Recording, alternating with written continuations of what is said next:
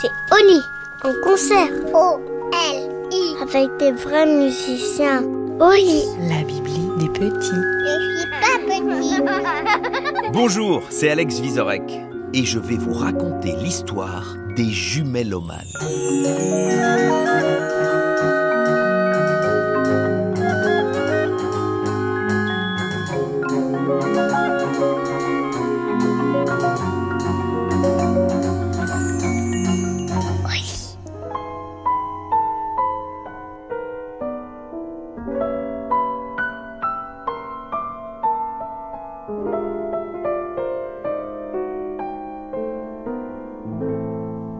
Maman, c'est le piano. Maman s'appelle Clara, en hommage à Clara Schumann, la grande pianiste. Sa mère, à la naissance, l'a longuement observée, puis a décidé qu'elle avait une tête à jouer du piano, et lui donna donc son prénom, Clara. Cette mère s'appelait Ginette, car sa mère à elle, à la naissance, l'avait longuement observée aussi, puis avait décidé qu'elle avait une tête à jouer du violon. Son prénom fut choisi en hommage à Ginette Neveu, la grande violoniste.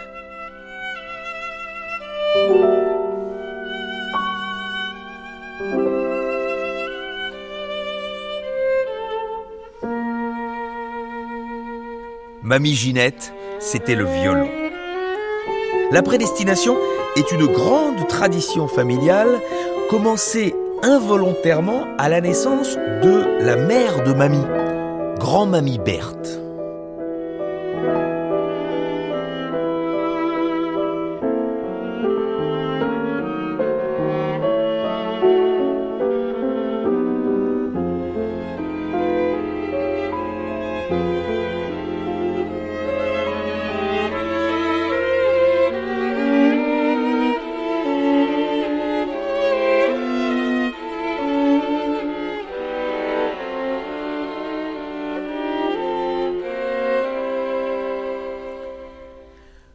Grand-mamie Berthe, son prénom avait été choisi avant sa naissance. Mais en l'observant une fois posée dans son premier couffin, on se rendit compte qu'elle avait un grand pied. Comme la mère de Charlemagne, Berthe. Depuis cet événement saugrenu, on prit la décision de choisir le prénom après l'accouchement et de le relier à la grande histoire de la musique. Et ça va arriver bientôt. Car maman a appris qu'elle était enceinte. Le docteur l'a convoquée pour lui dire Madame, j'ai une bonne et une bonne nouvelle à vous annoncer. Commencez par la bonne, docteur, avait répondu maman. Sachez, madame, que vous êtes enceinte. Ah, et la bonne alors? Sachez, madame, que vous êtes enceinte. Secrètement, Clara espérait qu'il ait bégayé. Mais non, elle attendait des jumelles.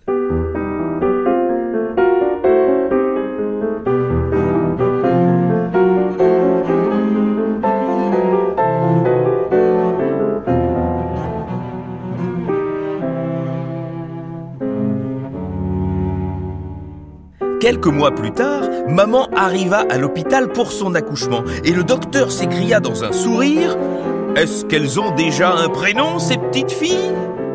Maman fut choquée. Enfin, on ne donne pas un prénom au bébé sans savoir de quel instrument ils joueront.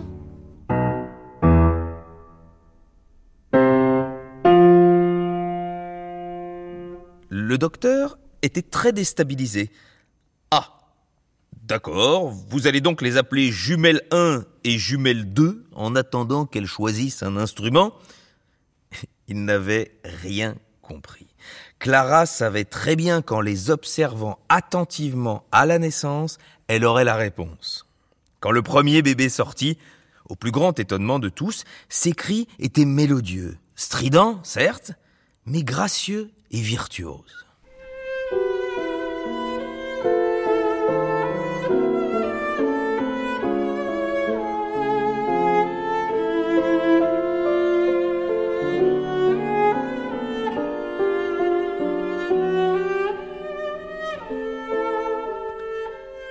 Jacqueline, c'était le violoncelle. Jacqueline Dupré était une célébrissime violoncelliste du XXe siècle. Élégante, sensible et appliquée, tout comme semblait l'être au premier coup d'œil la première petite personne. La seconde arriva. Les filles étaient ce qu'on appelle des fausses jumelles, ou plus scientifiquement, des jumelles dizygotes. Donc, elles sont de la même famille, du même ventre, elles arrivent ensemble, mais elles ne sont pas identiques. Et ces deux-là ne l'étaient pas du tout. Déjà, la nouvelle arrivée était plus grande et plus ronde. Et ça, maman s'en souvient bien. Quant à ses cris à elle, ils sonnaient également juste, mais plus graves, et semblaient venir de plus loin.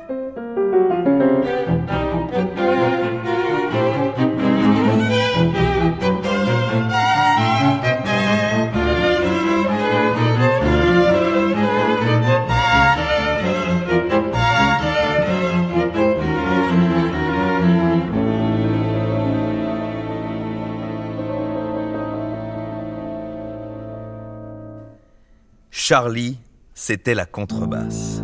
Charlie Mingus était un des plus grands contrebassistes de l'histoire qui, par chance, portait un prénom mixte. Énergique, souriant et un peu colérique, le caractère de Mingus laissait présager de belles années à la mère et à la sœur de Charlie si elle en héritait. Et ce fut le cas dès l'enfance, quand les filles ont commencé chacune à jouer de leur instrument choisi, chaque fois que Jacqueline répétait minutieusement ses gammes, Charlie débarquait avec sa bonhomie pour improviser les siennes. La complémentarité du violoncelle et de la contrebasse n'était pas une évidence à l'oreille, et tout le monde dut bien admettre que Jacqueline avait plus de prédisposition. Elle était déjà virtuose, notamment dans les sonates de Bach.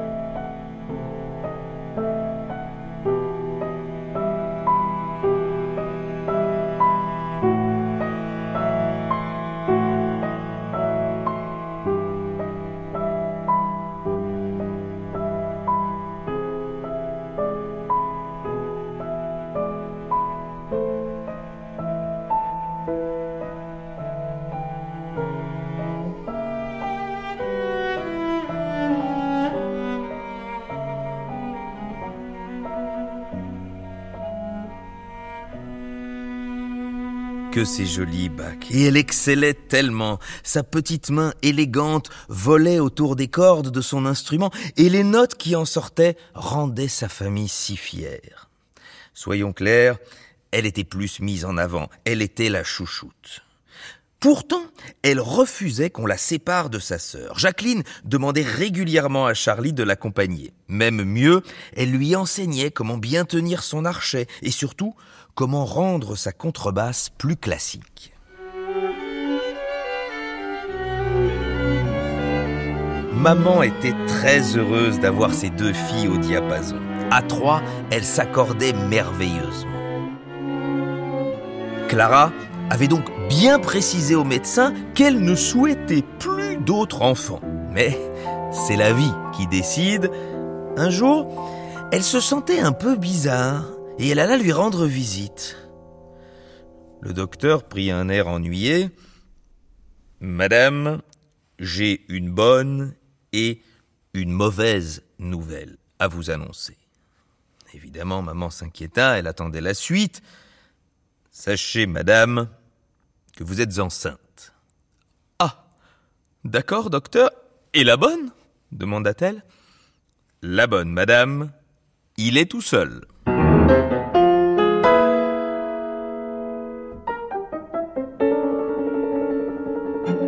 Quelques mois plus tard, toute la famille se retrouva réunie pour l'arrivée du petit dernier, un garçon. Le bébé sortit et là, ce fut la consternation. Il poussait des cris, mais alors des cris, des cris dont même un compositeur de musique contemporaine n'aurait pas su quoi faire.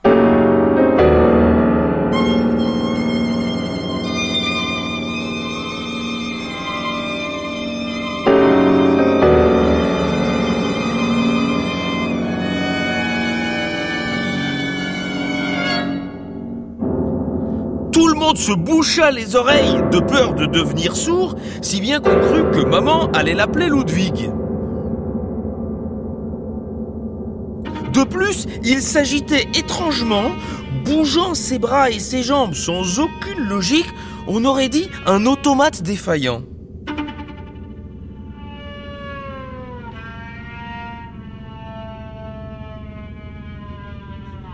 Clara beau le regarder, le regarder longuement, très longuement, le Benjamin de la famille ne lui inspira aucun instrument de musique. Un instrument de cuisine, oui, ça oui, puisqu'il était bruyant et hyperactif, mais bon, comment lui trouver un prénom? Vous en connaissez beaucoup, vous? Des virtuoses du robot mixeur? Eh ben, elle non plus.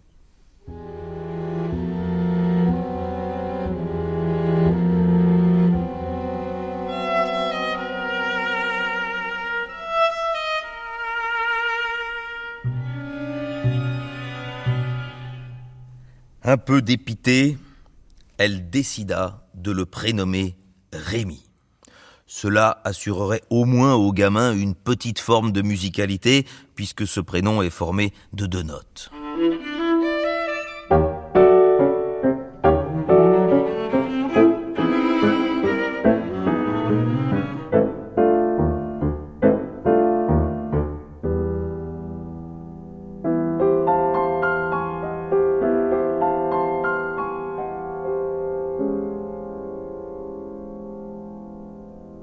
Évidemment, le petit Rémi devint très vite la mascotte préférée de ses grandes sœurs. Et lui, il les adorait, il les admirait, il pouvait passer des heures à les regarder jouer de la musique. Toujours dans la même configuration. Les filles l'installaient confortablement au milieu des peluches et des poupées tournées vers leur pupitre. Toute cette improbable bande était le premier public de nos jumelles. Le concert pouvait commencer. Rémi devait les écouter, son hochet à la main. Alors, oui, oui, il les écoutait. Mais pas que.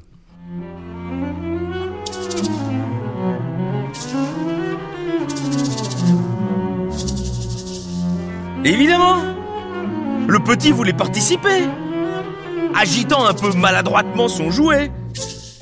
Et ce n'était qu'un début. Plus les années passèrent, plus les filles progressèrent et plus Rémi, en grandissant, put mettre la main sur d'autres objets qui l'entouraient et qui seraient ses instruments de fortune.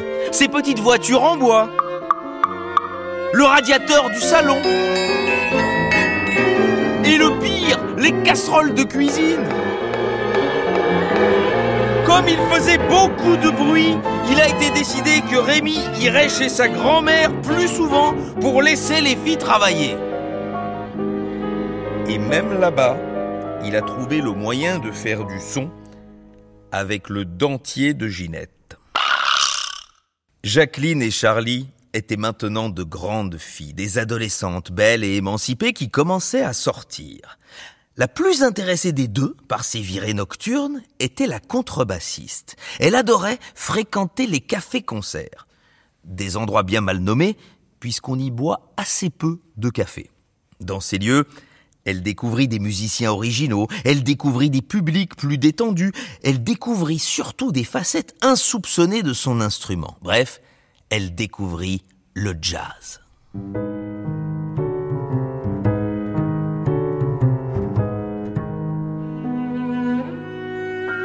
Plaisir de jouer en pizzicato, c'est-à-dire sans archet. Ça donne du style et ça fait résonner les cordes autrement. Charlie était devenu à son tour une chouchoute, la chouchoute des boîtes de jazz.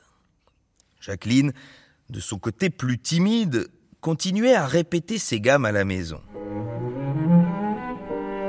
Elle n'avait pas la folie de sa sœur. Elle aurait aimé sortir aussi, mais elle croyait, à tort, que ce n'était pas pour elle et son violoncelle. Viens avec moi ce soir, lui proposa Charlie. Je te présenterai mes nouveaux amis. Non, non, je vais rester à la maison, j'ai encore beaucoup de travail, répondit-elle, la voix un peu serrée. Charlie détestait voir sa jumelle malheureuse. Alors, une idée lui vint. Avant de faire semblant de partir, cacher l'archet du violoncelle. Se croyant seule, Jacqueline s'approche un peu dépitée de son instrument pour venir y loger sa mélancolie. Bah, ça, ça alors, mon, archet Oh, le sort s'acharne, pensa-t-elle. Quelle morne soirée. Et c'est là que le plan de sa jumelle a fonctionné. Un peu instinctivement, elle tenta quelque chose avec ses doigts. Sa sœur, cachée derrière la porte, voyant que Jacqueline s'amusait, la rejoint.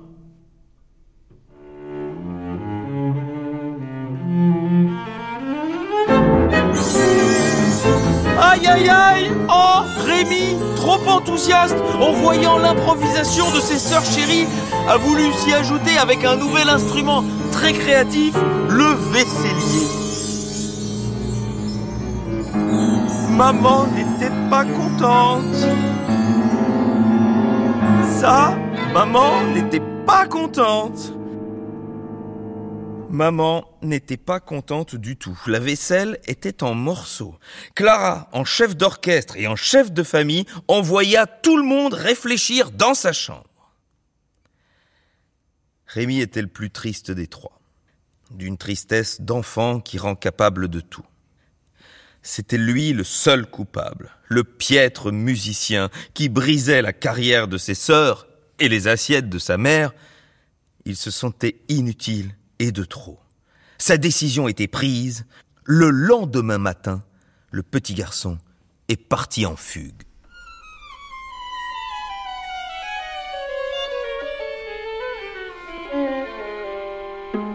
Quand la maison se réveilla, c'était la stupeur. Où est Rémi?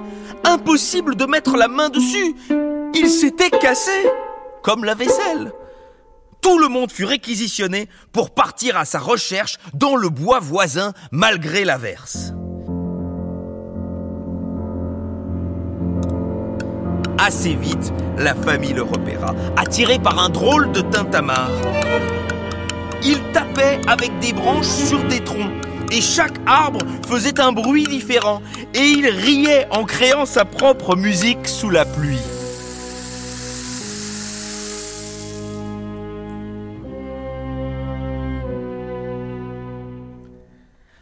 Voyant ça, maman prit une grande décision.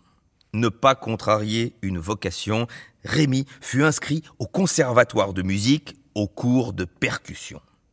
N'avait-il pas au fond le même prénom que monsieur Brica?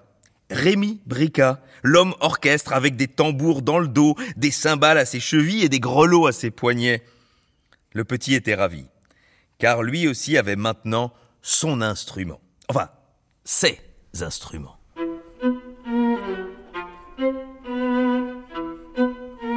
Ce petit garçon, c'était moi. Et si j'ai voulu vous raconter cette histoire, c'est parce que j'ai compris des choses. J'ai répondu à des questions que vous vous posez peut-être. Mais là, je suis heureux. Avec ma grand-mère, ma mère, mes sœurs et la musique. Toutes les musiques, les classiques, les jazzy, les contemporaines, les joyeuses, les tristes, celles qui nous rappellent des souvenirs, celles qui donnent envie de danser et celles qui m'obligent à parler plus fort pour que vous m'entendiez. Toutes ces musiques sont différentes, mais toutes ont besoin de percussion. Alors je frappe, je frotte, je frôle tout ce qui me passe sous la main et qui crée un son. Je suis un musicien Et je sais maintenant qu'un violoncelle n'est pas une contrebasse. Les jumelles l'avaient vite compris, elles. Je sais qu'un piano n'est pas plus noble qu'un violon, même si Clara et Ginette ne sont pas d'accord à ce sujet. Et enfin, je sais qu'une maracas n'est pas un triangle, qui n'est pas une cymbale, qui n'est pas un woodblock, qui n'a rien à voir avec un vibraslap, qui est très différent d'un chime ou d'un bâton de pluie. J'ai mis du temps à trouver ma place à exister dans cet héritage de virtuose, mais je n'ai jamais lâché. Je savais que dans une famille, comme dans un orchestre, il ne faut pas chercher à concurrencer les autres. Il faut chercher comment être complémentaire des autres. Personne n'est inutile et personne ne sait tout faire. Mais surtout, ce qu'il faut retenir, c'est que seul, on peut jouer, mais ensemble, on peut s'amuser.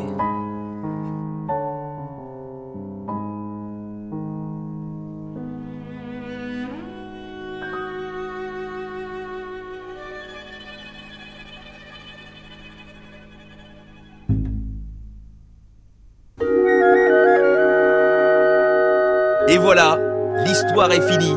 Et maintenant, au lit. Non, une autre.